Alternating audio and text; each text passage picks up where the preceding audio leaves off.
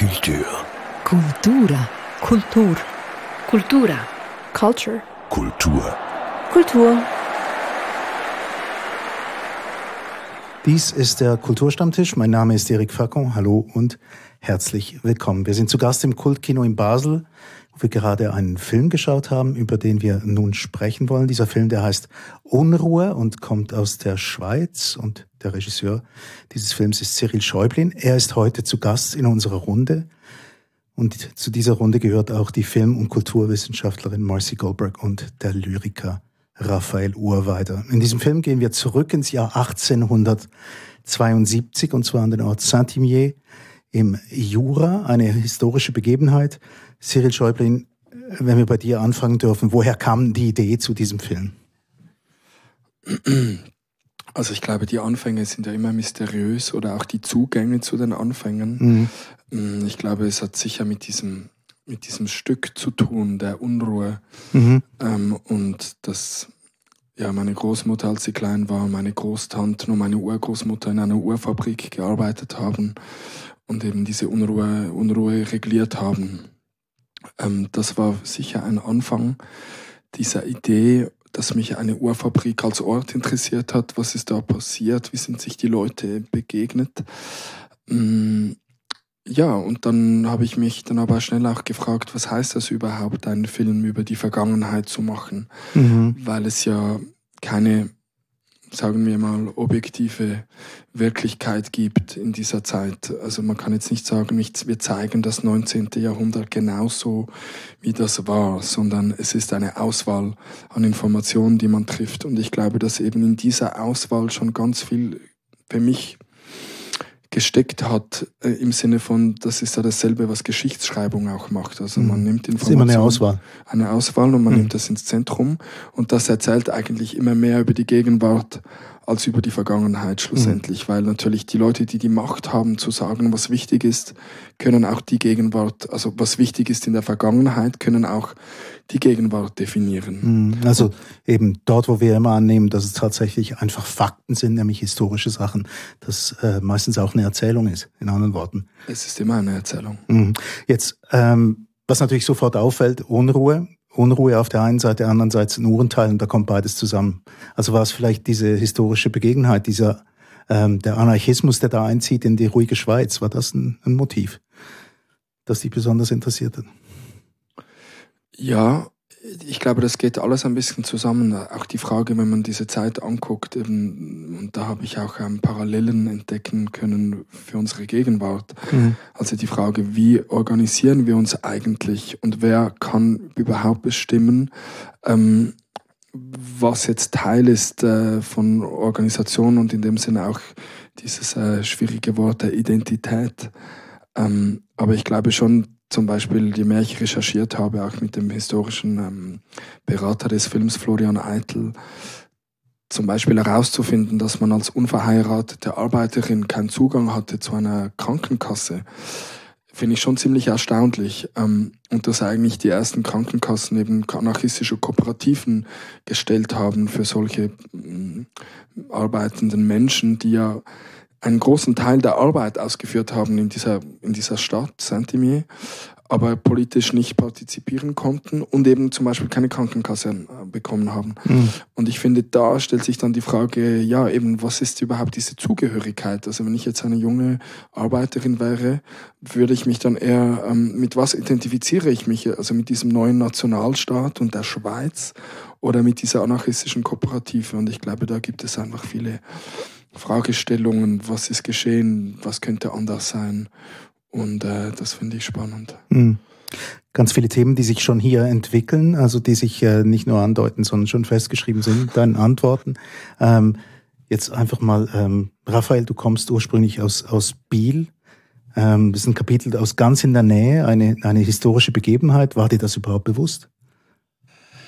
Ja, also ich habe in einem Haus gewohnt, das äh, der Kirchgemeinde gehörte und dort oben fand ich äh, als Kind äh, Zifferblätter von Omega, also große ähm, emaillierte Zifferblätter und die die Geschichte von Biel ist natürlich mit dem Ur Uhrmachertum nicht äh, nicht, nicht zu trennen. Also Biel mhm. war immer eine, eine Uhrmacherstadt. Also hinter unserem Haus war das große Rolex. Äh, Nacht, also in der Nacht hat man dieses Rolex-Zeichen gesehen mit den zwei Kronen, die grüne Schrift und dann wussten wir immer, da sind wir zu Hause unten dran.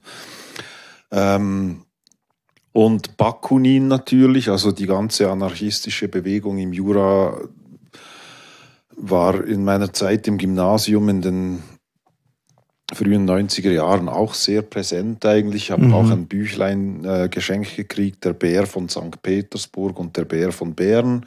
Das war so ein Bakunin-Manifest und äh, da war mir sofort klar eben, dass das, äh, das Anarchismus in der Schweiz irgendwo auch äh, eben mit diesem Jura zusammenhängt. Und ich meine, die ganze Bellier-Geschichte war äh, damals auch noch äh, am Leben oder die haben noch äh, den Unspunnenstein gestohlen damals irgendwie, das kann ich mich erinnern. Natürlich waren das nicht Anarchisten, aber dieses Revolutionäre im Jura war natürlich immer so äh, hinter Biel gleich äh, spürbar. Also ich habe immer gedacht, Anarchismus, der, der, der lebt in den Großstädten irgendwie. Also für mich war das ja. dort angemacht. Marcy, was war, äh, was, ähm, wusstest du von diesem Kapitel der Schweizer Geschichte? Ähm, dass die Uhrmacher-Region auch ein Zentrum des Anarchismus war, das habe ich eben nicht gewusst. Ähm, aber ich habe schon gewusst, dass die Schweiz auch eine spannende Geschichte hat im Zusammenhang mit der Arbeiterbewegung, auch mit der Sozialistischen International, zum Beispiel mit der Zimmerwald-Konferenz und mit diesen anderen Themen. Und ähm, das auch in diesem Zusammenhang, weil der Film auch mit dieser Szene mit den Russinnen beginnt, ähm, dass die Schweiz auch ähm, eines der ersten Länder in Europa war, wo Frauen an der Uni studieren durften. Mhm. Also nachher die, sind die Frauenrechte in der Schweiz ein bisschen bach abgegangen, wie man weiß. Ähm, aber in diesen 1870er Jahren, das war die Zeit, wo äh, Frauen studieren konnten und eine der ersten Studierenden, äh, das waren eben Russinnen, die in die Schweiz gekommen sind. Ich glaube, die allererste Frau, die in der Schweiz in Medizin abgeschlossen hat, war eine russische Frau. Und äh, von dem her habe ich so einige Sachen auch ähm, vorher gewusst und der Film hat das dann auch für mich ergänzt. Mhm. Also ich denke, es wird oft vergessen, wie sehr die Schweiz auch äh, an internationalen Bewegungen auch immer ähm, beteiligt war, äh, obwohl die Schweiz einen anderen Ruf hat als so Hafen der Neutralität und so weiter. Meine ja. Mutter hat Uhrmacherin gelernt und etwas vom Frühesten, was mich total fasziniert hat, ist dieses Stück der Uhr, das Unruhe heißt. Also Unruhe, wie jetzt der Filmtitel ist, Unruhe auf Schweizerdeutsch. Ähm, das Gegenteil von Ruhe und gleichzeitig auch ein Urteil. Das ist ja wie ein gefundenes Fressen für so einen Film. Quasi als, als, als Anhaltspunkt, oder? Ja, ich, ich finde es auch spannend, einfach so für den, was ein Wunsch war des Films, sicher das ein bisschen fast übertrieben zu zeigen, also die Arbeit an, an mhm. dieser Unruhe und ich glaube, der Wunsch war auch, dass wenn man das so sehr zeigt, wie soll ich sagen, ich muss vielleicht ein bisschen ausholen. Also ich habe immer meine, meine Familienverwandten gefragt für die Recherche für diesen Film, was ist Zeit für dich? Mhm. Und sie haben mir nicht fast alle geantwortet, das ist eine falsche Frage, das können wir nicht beantworten. Wir wissen nicht, was Zeit ist im physikalischen Sinne, wieso sich die Dinge bewegen.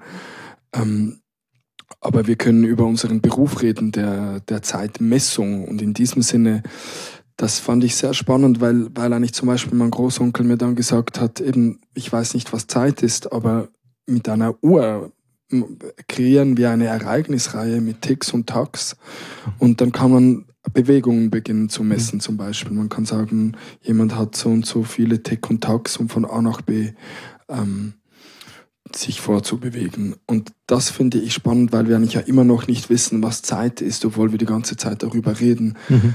Und eigentlich dieses Imaginär ähm, hat aber so einen großen Einfluss auf uns, wie wir uns bewegen, wie wir unsere Körper bewegen, wie wir ähm, ähm, am Morgen uns aus den Betten erheben und dann da und da hingehen und so weiter. Und ich glaube, indem wir eben diese, dieses Herz, dieses, diese, dieser Uhr, also die Unruhe, Le Coeur de la Montre sagt man dem ja auch, ähm, so gezeigt haben im Film, vielleicht auch der Wunsch damit sozusagen zu zeigen, dass es eben eine konstruierte Sache ist und nicht eine, eine Wirklichkeit. Auch also durchs Vermessen wird quasi Zeit zu dem, was, was sie ist. Genau, genau. Also ja, dieses Imaginär, dieses Phantom eigentlich, ja. Was, was mir auch aufgefallen ist, ist in dem Film, ist, dass äh, durch die Demokratisierung eigentlich, also dass eben 6000 Uhren oder so hergestellt werden oder, oder 12.000 für die Armee oder was auch immer, dadurch wird die Zeit natürlich auch zur Obsession. Also das, das Messen. Ja, also eben, also die, die, die, die, das war natürlich, um, um Fabriken zu optimieren, um die ganzen Produktionsprozesse im frühen industriellen Kapitalismus zu optimieren, war das eine der Grundzutaten und ich glaube eben, wenn man sich das vor Augen hält, wie imaginär das eigentlich ist, dann kann man vielleicht äh, auch diese ganzen Gebilde, in denen wir uns bewegen, wie auch der, der Staat und, und, und kapitalistische Ordnungssysteme, äh, als vielleicht imaginärer verstehen, als dass sie uns erscheinen in dieser Ultrawirklichkeit, in der wir uns zu befinden, denken, fühlen, scheinen. Drohen. ja. Jetzt noch zum Wort äh, Unruhe oder zu diesem Begriff. Ich denke, der Film zeigt auch, dass ähm, Unruhe und Chaos nicht das gleiche sind. Hm. Und vor allem, dass diese Arbeiterbewegungen, also das Wort Anarchie wird oft als Synonym für Chaos genommen und ähm, der Film zeigt, dass die anarchistische Bewegung eben nicht chaotisch war, sondern einfach antihierarchisch oder, also heute würde man sagen antifaschistisch vielleicht, aber die waren extrem gut organisiert und der Film zeigt das auch, ähm, dass sie auch überall auf der Welt vernetzt waren, ähm, dass sie ihre Infokanäle haben und dass sogar der große ähm, der ähm, Kapitalist oder der Fabrikbesitzer im Film sagt, dass er die anarchistischen Zeitungen liest, weil die ähm, am besten informieren, die sind am besten vernetzt in der Welt. Also das finde ich auch ähm, sehr, sehr spannend, dass du ähm, also dieses scheinbare Paradox auch im Film thematisiert hast. Mhm. Ja, und auch dieses äh, Phänomen, das ja immer wieder stattfindet und, und, und wir auch immer wieder ein bisschen vergessen, dass es nämlich Zeiten gibt, wo Grenzen offen sind und dann sind sie wieder zu. Also diese, diese Durchlässigkeit in diesen 1870er Jahren. Ich meine, dann kurz darauf war dann der Erste Weltkrieg und alles war wieder, es war unmöglich zu reisen und dann, und dann brauchte man, weiß nicht wie viele Passierscheine, um von Wien überhaupt bis Paris zu kommen und so. Aber es gab so kleine Fenster immer wieder, wo die Welt wirklich bereisbar und offen war und es war, für diese Anarchisten absolut normal, von Sibirien nach Japan in die USA über Panama zu reisen, um dann von London aus in den Jura zu fahren oder hm, so. Und das, das war einfach wesentlich, also heutzutage wäre es wesentlich einfacher. Ja, und alle haben, waren eben auch so mehrsprachig. Ja, heute wäre es aber einfacher, aber auch, es ist, auch wir leben auch wieder in einer Zeit, wo, wo wieder Grenzen gesetzt werden und Möglichkeiten eingeschränkt, nicht? Also, ich war zum Beispiel jetzt im Iran und jetzt darf ich nicht mehr in die USA. Also man muss sich dann auch wie entscheiden, wo man mhm. hin will. Oder? Du hast dich entschieden, ganz offenbar. Mm. Eher unfreiwillig, naja. Ähm, eben Politik, also was mich einfach wahnsinnig erstaunt hat, und das führt uns vielleicht ein bisschen noch auf, das, auf die Geschichte mit der, ähm, mit der Geschichtstreue, falls es die überhaupt geben kann. Ähm, diese, dieser, dieses, dieses, der Anarchismus in einem Bergtal irgendwo, wo man denkt, die sind jetzt wirklich weit weg von allem. Ich wusste über die Großstädte, wusste ich, wusste ich Bescheid, dass es da sowas gab, dass diese Leute immer wieder hierher kamen aus Russland und wie viel, wie viel daran ist eine Zuspitzung? Was ist wirklich geschichtlich verbrieft? Ich weiß, den Herrn Kropotkin, den Geografen, den gab's, den Kartografen, Entschuldigung. Also das ist eigentlich alles ähm, zum Beispiel, wie auch was vorher gesagt hat, also dieser Direktor von Longines war wirklich Abonnent von den anarchistischen Zeitungen. Also ich musste auch sagen, eben diese Zusammenarbeit mit Florian Eitel, äh, der Historiker ist und ein Buch herausgegeben hat, äh, Anarchistische Uhrmache in der Schweiz im 19. Jahrhundert. Okay. War sehr wichtig für diesen Film.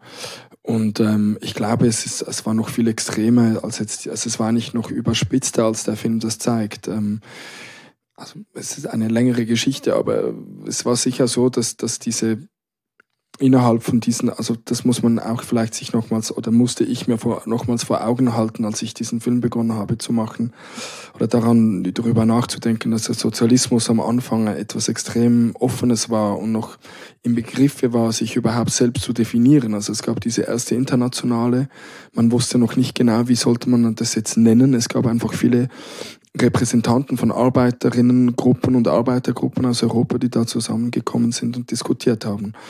Und dann war eigentlich die, der erste Aufbegehren innerhalb von dieser ersten internationalen wo eine bedeutende Gruppe von Arbeiterrepräsentationsgruppen sich gegen Marx und Engels ausgesprochen hat, die dieses Zepter ein bisschen an sich genommen haben, diese ersten internationalen, das waren Schweizer Uhrmacher-Gewerkschaftsgruppen.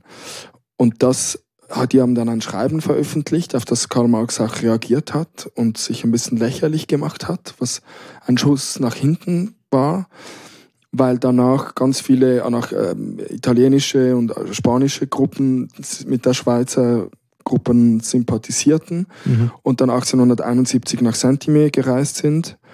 Ähm, und dort die erste antiautoritäre Internationale gegründet haben. Die erste Abspaltung von der ersten Internationalen. Und die haben sich dann getroffen über zehn Jahre hinweg. Also das waren Kongresse mit über 300, 400 Leuten, die mhm. aus ganz Europa also angereist ein Zentrum sind. quasi der, ja, der Bewegung das, auch. Genau, mhm. genau. Es war auch das föderalistische Büro, könnte man sagen, der Streikkassenorganisation in Europa. Also viele Streik äh, Kassen, die gesammelt wurden mit Tombolas und so weiter. In Spanien zum Beispiel wurden in die Schweiz nach Saint-Imier überwiesen, dort organisiert und dann nach Nordamerika verteilt. Und das hat natürlich viel mit der Industrialisierung zu tun. Also du hast, ja, du hast gesagt, äh, in Großstädten oder so. Aber Anarchismus ist natürlich eng, sehr eng verbunden mit der Industrialisierung und eben diesem Wahnsinn und, und der Ungerechtigkeit, die damit einhergeht. Also hm das war ja auch in, also in Biel waren ja die Fabriken dann auch eher eben schon fast im Jura oder, oder ein bisschen außerhalb der Stadt. Mhm.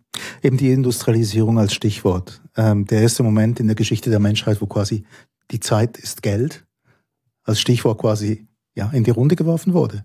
Plötzlich war Zeit Geld. Also eben nicht nur, was wir vorher geredet haben, dass wir mhm. eine Zeitmessung geschaffen haben und der dann wirklich glauben und denken, das ist jetzt so, es gibt ein 22 oder 23 vor 7 Uhr in der Früh, wo man dann da sein muss. Mhm. Das wird umgesetzt. Und es gibt natürlich dann auch die Lohnarbeit. Und, Eben, je schneller man arbeitet, desto mehr produziert man. Zum Beispiel, genau, genau, genau. Und das hat großen Einfluss auf, wie man lebt und sich verhält, wenn man trifft, was man tut. Ich finde, das zeigt der Film auch auf eine geniale Art, diese also Optimierungswahn. Ähm, und du machst dich, äh, Cyril, auf so eine auch kluge Art darüber lustig, dass sie immer, also es werden die Schritte vermessen. Also wenn man diese Strecke nimmt, dann kann man, keine Ahnung, zehn Sekunden Zeit sparen, äh, zum von Gebäude A zum Gebäude B mhm. übergehen. Und, und ähm, auch diese Optimierungstechnologien, die hat, äh, oder die haben sich nachher auch zum Beispiel äh, in den USA bei den Autofabriken ging das dann weiter, oder mit der Fließbandarbeit, mit dem mhm. sogenannten Taylorism Tourism bei Henry Ford und so. Und irgendwann gibt es dann auch eine Verzahnung auch mit, ähm, mit dem Faschismus auch, oder? Mit, mit dieser Verherrlichung der Maschine. Ähm, aber das, also du, du zeigst auch, wie so der Anfang von diesem Spagat, also wie begegnen sich die Menschen und die Technologie oder die Maschinen. Also wer hat dann die obere Hand? Also das war damals die neue Technologie. Heute kämpfen wir wieder äh, damit. Also wie, wie wollen die neuesten Technologien, wie wollen wir damit umgehen? Wollen wir, also wollen wir bestimmen oder sollen sie unser Leben bestimmen? Äh, müssen wir immer erreichbar sein und online und so, und so Sachen. Und das fängt dort an äh, mit dieser Frage der Pünktlichkeit auch. Und ja, ich denke, das ist auch, vielleicht kommen wir noch dazu, dass ähm, wie, äh, wie die Zeitwahrnehmung auch kulturell bestimmt wird oder mhm. wie es diese Wechselwirkung gibt zwischen, also hat die Schweiz so maßgeblich an der Herstellung der Uhren beteiligt, weil sie sich schon vorher für die Pünktlichkeit interessiert hat? Oder war das wie ähm, eine, eine, eine, die Wirkung oder der, der Symptom davon, dass, dass es hier so viele Uhren gab? Ja, ich denke schon, dass die Zeit halt gekapert wurde von den Kapitalisten. Also wenn, wenn jemand dann behauptet, äh, was, wie die Zeit funktioniert und wann genau 7 Uhr ist, dann ist das ein Machtinstrument, das dann ausgenutzt wird, nicht? Also es wird dann das Leben plötzlich, also ich meine, Amazon funktioniert ja immer noch genauso wie diese Fabriken, nur noch, also genauso unmenschlich oder noch unmenschlicher. Also jetzt, jetzt ist noch der Raum, kommt noch dazu, nicht, dass man jetzt auch noch einen Chip hat, dass äh, Jeff Bezos weiß, wann du auf die Toilette gehst. Ja, das gehört jetzt da. Also wo du genau bist, nicht nur wann du bist, sondern auch noch wo. Kam dann noch dazu, aber es ist das gleiche Prinzip. Also die Zeit ist eigentlich auch eine, ein diktatorisches Element. Und Also Modern Times habe ich natürlich auch gedacht, weißt du, mit diesen Stoppuhren und so. Dieses, das hat ja Chaplin schon sehr gut gemacht. Marcy, du hattest erwähnt, diesen subtilen Humor im Umgang mit dem. Da gibt es immer die Polizisten, die irgendwo im Bildhintergrund Uhren neu stellen, um die Zeit wieder zu ajustieren. Das war so etwas. Und dann gab es das andere, was mir aufgefallen ist. Ich zähle es mal auf. Fabrikzeit gibt's. Es gibt eine Bahnhofszeit, Gemeindezeit, Telegrafenzeit. Wahrscheinlich habe ich noch andere Zeiten vergessen. Ähm, wie habt ihr das gelesen? Jetzt, Marcy, zum Beispiel diese, diese Vielzahl von verschiedenen Zeiten, die da erwähnt werden. Kirchenzeit. Kirchenzeit ja, genau. Also, weil wir jetzt heute Abend ausgerechnet in Basel sind. Und also, wie man hört, ich bin nicht in der Schweiz aufgewachsen, aber ich wohne schon lange hier und ich interessiere mich sehr für Schweizer Geschichte. Und ähm, der Historiker Benedikt Meyer hat mal einen sehr spannenden Vortrag gehalten, ähm, den es auch als Video im Internet gibt, über die zwei Uhren äh, am Bahnhof Basel oder? Und dass diese Uhren dort sind, weil Basel immer die Zeit von ähm, auch Frankreich und Deutschland auch zeigen musste. Und das heißt, die Zeit hat auch, also die Zeitmessung hat auch, ein, auch eine nationalistische Komponente auch. Mhm. Ähm, damit die Züge hier auch richtig fahren konnten, äh, musste man wissen, wie viel Uhr es war, zum Beispiel in Paris und Berlin. Äh, und weil die verschiedenen Länder auch mit der ähm, Zeitumstellung, Sommer-Winterzeit, äh, verschiedentlich umgegangen sind, ähm, gab es manchmal große Unterschiede. Und der Benedikt Meyer hat das in seinem Vortrag auch anhand von Fotos gezeigt, ähm, dass manchmal die zwei Uhren sehr unterschiedliche Zeiten angezeigt haben. Und ähm, als ich den Film äh, gesehen habe, hab ich, musste ich sofort an das denken, ähm, dass eben innerhalb von einer Stadt, dass auch verschiedene Zeitregister oder Zeitherrschaften, ähm, oder? Äh, existieren können. Ist das also in, in deinem Sinn? Ja.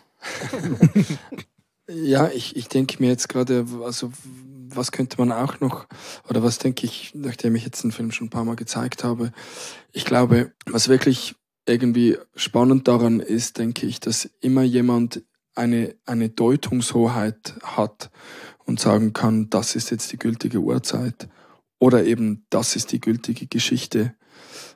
Das ist geschehen. Arnold Winkelried ist erwähnenswert, aber nicht äh, eine Person, ja, eine Arbeiterin, die an der UNRU gearbeitet hat in den 1870er Jahren.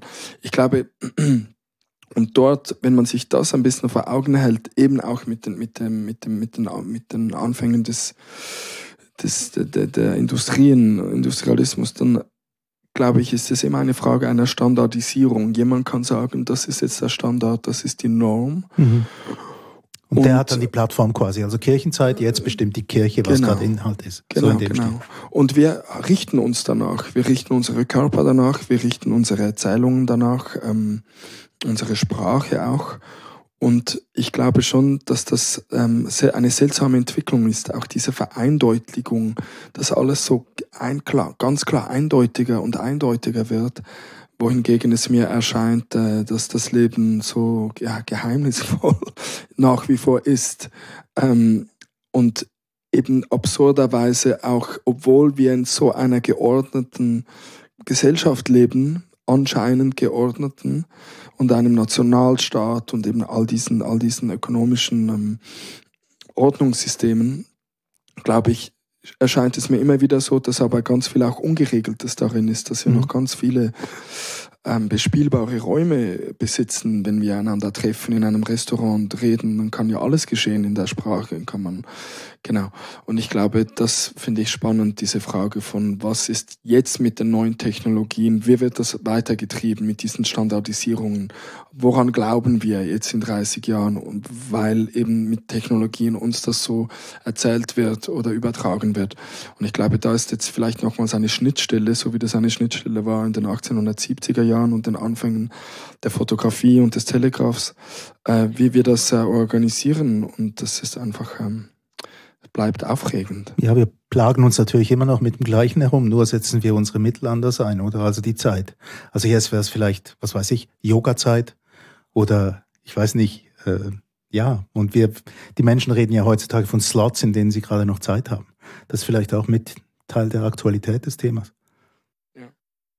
Also was mich noch sehr beschäftigt hat, äh, ist diese, dieses Verschwinden. Ähm, also ich habe auch an, an diesen kurzen Sommer der Anarchie gedacht von, von äh, Enzensberger. Ähm, also wenn solche anarchistischen Bewegungen, also das war das ein, ein Buch, das den Anarchismus in Spanien kurz oder während dem spanischen Bürgerkrieg beschreibt und mit welcher Brutalität und absolutem Hass dann diese anarchistischen Bewegungen weltweit immer wieder ausgelöscht werden. Das ist schon unglaublich. Ich meine, jetzt haben wir Rojava im Moment, was auch ein anarchistisches Experiment in Kurdistan ist, das gerade stattfindet, wo Frauen äh, die gleichen Rechte haben wie Männer, wo, wo jede Religion zugelassen ist, wo es keine Regierung gibt. Und das wird jetzt gleichzeitig von Iran und der Türkei bombardiert, gerade jetzt. Also, und das ist, das war immer der Fall. Und irgendwie frage ich mich auch, warum hat die Menschheit so Angst vor solchen anarchistischen Experimenten, mhm. nicht? Also die eben die Zeit aufheben, auch auf eine Art vielleicht. Ja, Anarchie bedeutet ja Unruhe irgendwo in den Köpfen von ganz vielen Leuten oder in ihrem Empfinden, oder? Das haben ganz viele Leute nicht so wahnsinnig gern.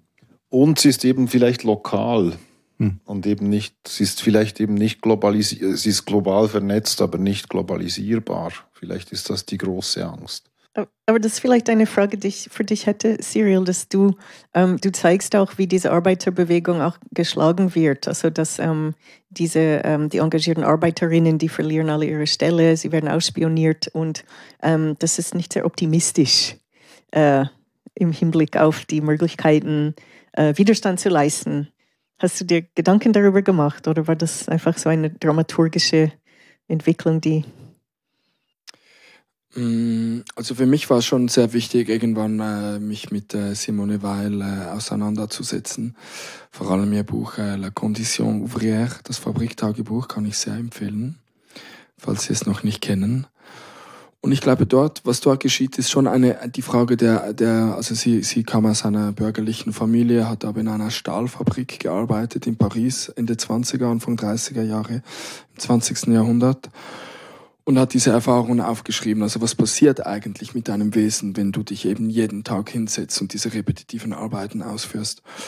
Und sie hat auch diesen schönen Satz gesagt, dass ähm, nicht die Religion das Opium für das Volk ist, sondern die Revolution das Opium für das Volk sei. Und das finde ich spannend, ähm, auch in Bezug eben auf diese Anfänge der, der, der anarchistischen Bewegung, dass es eben ähm, nicht um, um darum ging, irgendetwas zu zerstören per se, sondern eine neue, neue Ordnung zu, äh, zu schaffen, die die bestehenden Ordnungen irgendwie so juxtaposen, nebeneinander stellen und diese vielleicht verändern können. Und ich glaube, das finde ich nach wie vor spannend, sich zu fragen, was ist eigentlich mm, das Territorium, in dem man Verwandlungen mm, anstoßen möchte, sogenannte anarchistische Verwandlungen ähm, weil ja diese Anfänge diesen, dieser anarchistischen Gewerkschaftsbewegungen in der Schweiz ja sich nicht zum Ziel gesetzt haben, eine Weltrevolution zu starten, sondern wie organisieren wir unser Atelier, wie organisieren wir die Werkzeuge, wie organisieren wir die, die, die Absicherung, wenn jemand von uns krank wird. Das sind ganz klare, einfache Fragen, die aber wichtig sind. Mhm. Und die Lokale betreffen, wie Raphael gesagt hat. Also es betrifft wirklich das Lokale. Aber gleichzeitig mhm. war das große Ziel eine internationale also diese, dieses Versprechen der frühen Linken, der internationalen Solidarität, das hier heute fast naiv ähm, klingt, war ja schon ein großes Ziel. Also wenn, wenn es wirklich umgesetzt hätte werden können, international abgesicherte Gewerkschaftsbewegungen und Streikbewegungen zu schaffen, um eben den wenigen Leuten, die oben am Hebel waren, etwas entgegenzustellen, wäre das ja eine unglaubliche Sache geworden. Und das war ja ein Begriff, auch organisiert zu werden. Das heißt, man hat sich gleichzeitig in der Werkstatt äh, organisiert, aber die Leute haben tatsächlich auch Tombola-Lose gekauft oder Teil ihres Einkommens gestiftet für Streikbewegungen in, äh, in Baltimore oder Philadelphia, mhm. was nichts mit ihnen zu tun hatten direkt. Oder sie haben sich ausgetauscht, die Zeitungen mit äh, Sektionen in San Francisco und so weiter. Und ich finde, mh, eben das spannend, dass es gar nicht diese Diskreditierung von, von unordentliche Chaoten und so, dass eben diese Anfänge sehr konkret waren. Ähm Aber das ist wahrscheinlich die große Angst. Also deshalb wird das so brutal bekämpft. Genau diese Organisiertheit und diese, eben, dass im Jura irgendwie ein paar Arbeiter 400 Franken sammeln für Baltimore, das macht wahrscheinlich ähm, Elon Musk Angst, nicht? Also, ja. Aber ich möchte noch was, genau was du jetzt gesagt hast, das finde ich spannend, weil eigentlich ist ja der Kapitalismus, der nationalistisch geprägte Kapitalismus, unruhiger und äh, auch dieses Wort äh, zum Beispiel vom Trump-Berater von, von Peter Thiel, dieses disruptive Element, also das ist eigentlich gefährlicher für die Welt. Also auch natürlich, dass immer wieder beschworen wird, dass Kriege ja den Kapitalismus ähm, retten schlussendlich. Und Ausschläge an den Börsen sind wichtiger als, genau. als Kur flache Kurven. Genau, ja. es ist eigentlich dieses unruhige, unsichere Element, das äh, gewonnen hat, das eigentlich, äh, würde ich jetzt behaupten, den Menschen nicht so gut tut. Darf ich euch wieder zurückführen von den politischen Theorien und der Kapitalismuskritik vielleicht zum Film? Ähm, da hat es doch ein paar Stilelemente, die ich noch besprochen haben möchte. Ähm, eines davon sind, ist die Bildkomposition. Die Menschen sind immer so eingebettet, sind ganz klein und man sieht äh, großartig viel Umgebung. Häuser, aber auch nicht ganz konkret, weil es sind immer Ausschnitte, aber große Wände zum Beispiel und die Menschen sind da rein platziert.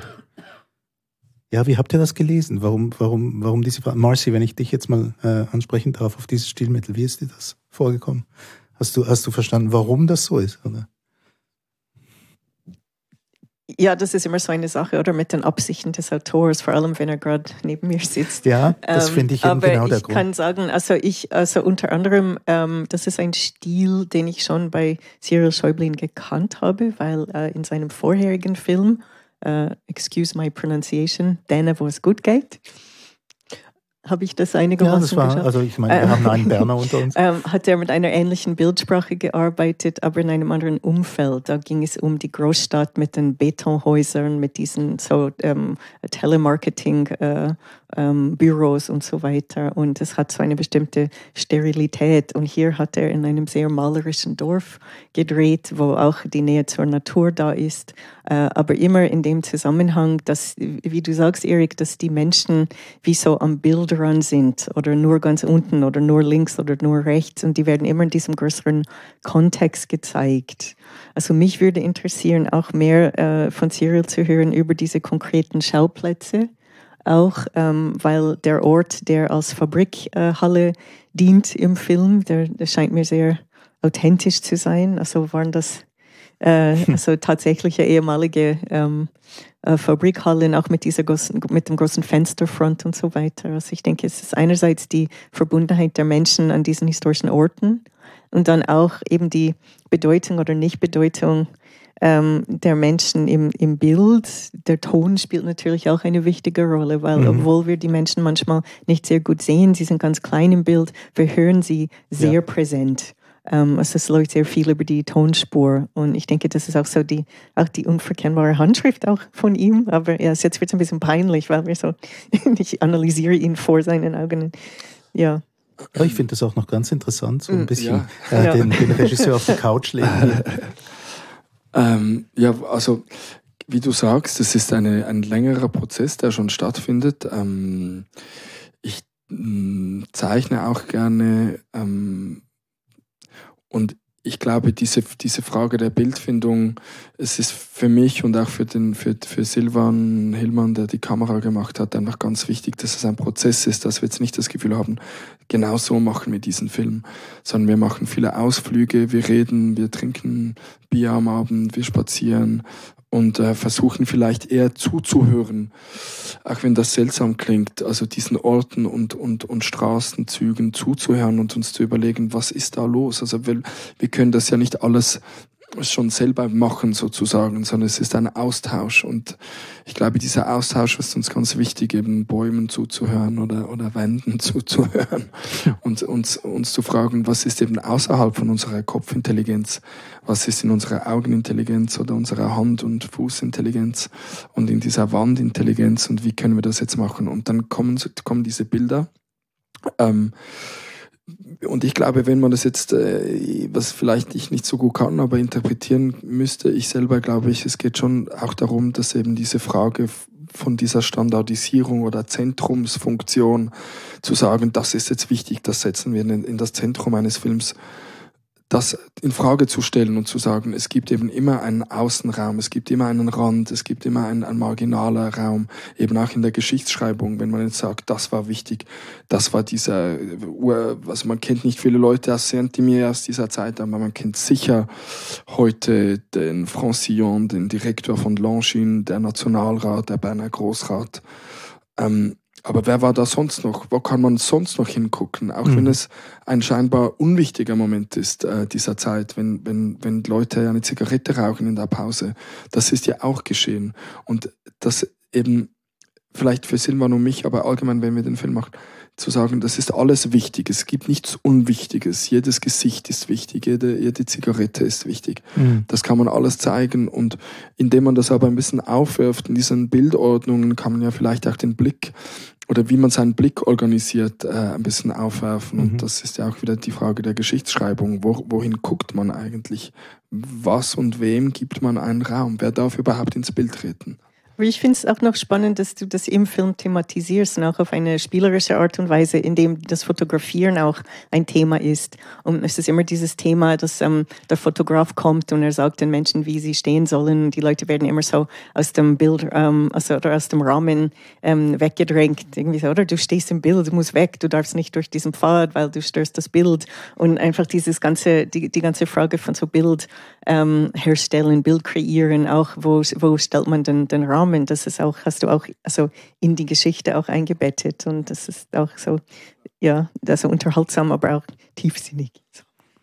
Marcy hat äh, vorhin die Dialoge erwähnt. Man ist immer relativ weit weg von den Menschen, also in ganz vielen Szenen wenigstens, wenn sie so eingebettet sind in irgendeine Parkwelt oder Wände. Aber bei den Dialogen ist man ganz nah dabei und trotzdem hat man das Gefühl, man hört den Leuten eigentlich beim ganz alltäglichen Sprechen zu. Ja, also und das hat vielleicht mit der Kameraführung mehr zu tun, als, als man denkt, weil die Kamera ist auch wie eine versteckte Kamera, weil, weil die Bildausschnitte so komisch sind. Man hat das Gefühl, die Kamera schleicht sich an an eine ganz normale Szene, die gerade da passiert, aber es geht nicht darum, diese Szene zu spielen. Es wird ja auch nicht gespielt in mhm. dem Sinn. Die Leute sind da klein in der Ecke und rauchen und reden oder ja, reden über alltägliche Dinge.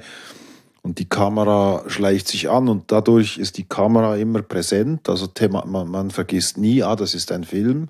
Das ist ja auch noch wichtig, weil oft in sogar Reality-TV vergisst man ja, dass das gefilmt ist, nicht? Äh, und hier ist immer klar, ah, da, da ist jemand mit der Kamera dabei, aber die, an, die haben Pause, die Schauspieler, auch ein bisschen. Also wenn sie am Rauchen sind oder irgendwo rumstehen, die haben jetzt Pause. Und das ist, ich, äh, ich weiß nicht, wie viel geschrieben ist, wie viel auswendig gelernt oder wie viel auch dann. Und für mich kontrastiert das auch so schön mit dem Anfang vom Film. Also es hat auch was so ein, ein, ein, ein Brechtsches Element, dass am Anfang diese russischen Frauen da stehen und, und so erzählen. Das hat auch was sehr Künstliches, das absolut nicht, äh, also das passt absolut nicht zum Rest des Films. Und das finde ich aber auch schön, weil es hat so was äh, ja, hat was von sozialistischem Theater schon fast. Dieses Ausgestellte, nicht? Ja. Aber eben die Kameraposition im Vergleich zu diesen Figuren, äh, man filmt aus einer gewissen Distanz, waren die Leute, die gespielt haben. Waren sie die sich dessen bewusst? Weil da hinten, irgendwo 20 Meter weiter hinten, sie irgendwie einen Dialog aufführen. Also sie waren 200 Meter weg, nicht 20. Noch sie waren besser. wirklich weit weg. Und, und, trotzdem waren sie sich bewusst, sie hatten ja diese Kostüme an und so weiter. Ähm, ich das glaube, wurde nie thematisiert von niemand, dass das irgendwie ein bisschen seltsam ist, wenn die Kamera gut 200 Meter weit weg ist. Doch, doch, das finden, fanden sie alle lustig, aber ich glaube, Mm, das hat ja auch geholfen, das zu, das zu finden, was ich mir gewünscht habe, mhm. dass eigentlich wir ganz klare Bildkompositionen haben. Also du hast vorher Brecht erwähnt. Ich glaube, ja, ich finde dieses Brechtsche im Sinne von, dass man sich, dass man sich transparent umgeht mit, mit, mit den Mitteln auch. Ne? Mit den ja, Mitteln ja. und sagt, wir, wir bauen hier etwas. Das ist keine Verschleierung oder irgendwas, sondern es ist eine Konstruktion das auf der einen Seite, aber was vielleicht anders ist als bei Brecht, was ich, was, wo ich mich da nicht so nahe fühle, ist, dass es mir schon wichtig ist, dass eben die Leute in ihrer Fragilität und als Menschsein in diesem Film erscheinen und in die, und, und dieser ganzen Zufälligkeit, in der wir uns ja die ganze Zeit befinden. Und ich glaube, das, äh, ja, finde ich wieder irgendwie spannend, diesen Widerspruch zu schaffen von einer ganz klaren, so metrisierten, gemessenen Maschineneinstellung ähm, weil wir schlussendlich eben auch mit Zeitmessung arbeiten und mit einer Maschine der Kamera und ähm, eben auch aus so einem Maschinenblick hinaus schauen, weil man kann das ja gar nicht anders machen. Es ist eine Maschine. Aber die Leute, die da erscheinen, mit denen kann alles geschehen. Also das ist, die, die kommen dahin. Ähm, der kleinere der, der zwei Polizisten arbeitet als Lastwagenfahrer und Bauer in Saint-Imier. Ähm, die Hauptfigur Clara ist äh, Architektin in Zürich. Und dann kommt noch ein Uhrmacher aus La Chaux-de-Fonds und man trifft sich und zieht diese Kostüme an und sagt, okay, wir machen jetzt eine Wahlszene erst im 19. Jahrhundert. Das hat ja schon was Seltsames an sich. Und die waren alle noch nie in einem Film vorher. Ähm, und dann kann sich eigentlich nur eine Unstabilität ergeben in, in der Begegnung, die es ja sowieso eben auch gibt. Und das war ganz wichtig, dass man eben das, diese Einladung an, an fragile, offene, brüchige Zustände, auch eine brüchige Sprache zulassen kann. Ähm, und gleichzeitig aber ganz oft im Geist der Maschine genau vorbereitete Kompositionen hat, die da ein Gegengewicht schaffen. Also ich finde die Sprache, diese, Dialoge, die passen auch nicht zum Klischee des Kostümfilms auch. Und das ist auch sehr erfrischend. Obwohl die Leute so altmodisch angezogen sind, ähm, äh, die reden nicht in diesen so gesetzten, äh, so Theater, theatralischen Sätzen, sondern äh, so sehr frisch und, und sehr modern. Und ja, für mich ist auch ein Highlight äh, auch die Liebesszene, oder? Wo die Frau ähm, das Funktionieren der Uhr erklärt. Und das ist wie so ein Flirting, oder? Mit, äh, zwischen ihr und, und Kropotkin. Und ähm, also es gibt so zwischen den Sätzen, also es gibt äh, sehr viel Subtext da. Das ist wahnsinnig gut gespielt. Also wirklich, weil ich habe gedacht, das zeigt auch, wie, ja, wie eben Sprache nicht, äh, ja, nicht mal vielleicht 40 Prozent der Kommunikation ausmacht. Es ist völlig egal, was sie sagt. Es geht ihr eigentlich darum, sie findet ihn toll und er findet, ich habe alles verstanden. Dabei ist seine Muttersprache Russisch und sie braucht nur Terminologie aus der Uhrenbranche. Wahrscheinlich hat er nicht 10% verstanden, aber er sagt am Schluss, ja, ich habe das begriffen, was du willst. Ja, wobei es ist schon zweideutig zum Teil, wie sie spricht und diese Idee von diesen Schwingungen und Rhythmen und so weiter, oder? Ja, ja. Das ist nicht äh, von ungefähr. Ja, ja, ich glaube auch, was wirklich auch wichtig ist, ist diese mm, ja, ich glaube, dass wir eigentlich meistens eine Sprache sprechen, wenn ich mich selber beobachte oder wenn ich Freunde mit Freunden rede oder auch Leuten im Traum zuhöre und so weiter, dass ich, mir, mir so vorkommt, als würden wir nicht bewusst eine Sprache sprechen und jetzt so gesagt, ich sage jetzt dann das und dann sage ich das, sondern es scheint mir, als würde ein, wie die Sprache mehr uns sprechen. Und ich glaube, das ist ja auch spannend in Bezug von äh, eben wie, wie verhalten wir uns ähm, in diesen norm, genormten, standardisierten äh, Ordnungssystemen, ähm, weil wir ja immer noch diese Sprache haben und alle irgendwas brabbeln. Ähm, und ja darin so viel, für mich so viel Schönheit auch liegt, weil ja da sich das Menschliche auch, also eben der menschliche Körper so zeigt, in diesem, man versucht nur irgendwas zu sagen und ich finde da auch diese, diese ähm, Tractatus Logicus von Wittgenstein immer wieder so schön, diese, dieser Satz, äh, die Grenzen meiner Sprache sind die Grenzen meiner Welt. Und ich glaube, wir befinden uns eben im, viel mehr dort, als wir denken, dass wir nur schwimmen mit der Sprache und irgendwie versuchen, was auszudrücken, wie es uns jetzt gerade geht oder was wir gesehen haben. Und ich glaube eben, dass dort auch dieses, ja, das war mir ganz wichtig, so eine Sprache in den Film einzuladen und nicht eine, eine Sprache für den Film zu erfinden, dem sich, der sich die Leute, die im Film vorkommen, dann anpassen müssen. Mhm. Das ist ein ja. gutes äh, Schlusswort. Nun wollen wir alle, die, die zuhören, zu Hause einladen, diesen Film anschauen zu gehen. Unruhe, das war unser Thema heute, mit dem Regisseur Cyril Schäublin, Marcy Goldberg und Raphael Oweider. Herzlichen Dank an euch für dieses Gespräch und herzlichen Dank auch an das Kultkino Basel, an das Publikum. Mein Name ist Erik Fackung. Merci vielmals. Merci.